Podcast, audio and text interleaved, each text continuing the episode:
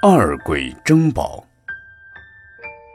有两个鬼找到了一个箱子、一根手杖、一双木鞋，他们都想据为己有，于是就争了起来，相持不下。有一个人问他们俩：“这三件东西有什么用处？你们争得这么起劲？”两鬼回答。这只箱子能变出吃的食物、穿的衣服和盖的棉被等等一切物资。这根手杖，拿在手里，一切仇敌都会向你归服，不敢抵抗。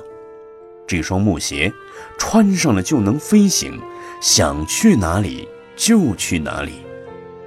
这人听了，就对二鬼说：“你们稍稍退后一点。”我来替你们平分。这人抱了箱子，拿了手杖，穿了木鞋，飞到了空中，对两鬼说：“你们现在可以安静了，因为没有东西可以争执了。”两个鬼比喻众魔和外道，布施如箱子，人天一切享用物资。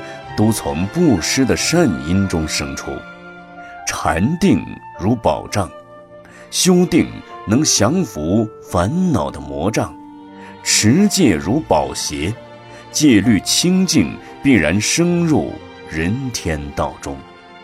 诸魔外道争夺宝贝，就像在烦恼污垢中强求果报，结果是空无所得。只有一心一意修行种种善法，以及布施、持戒、禅定，才能脱离苦海，正得道果。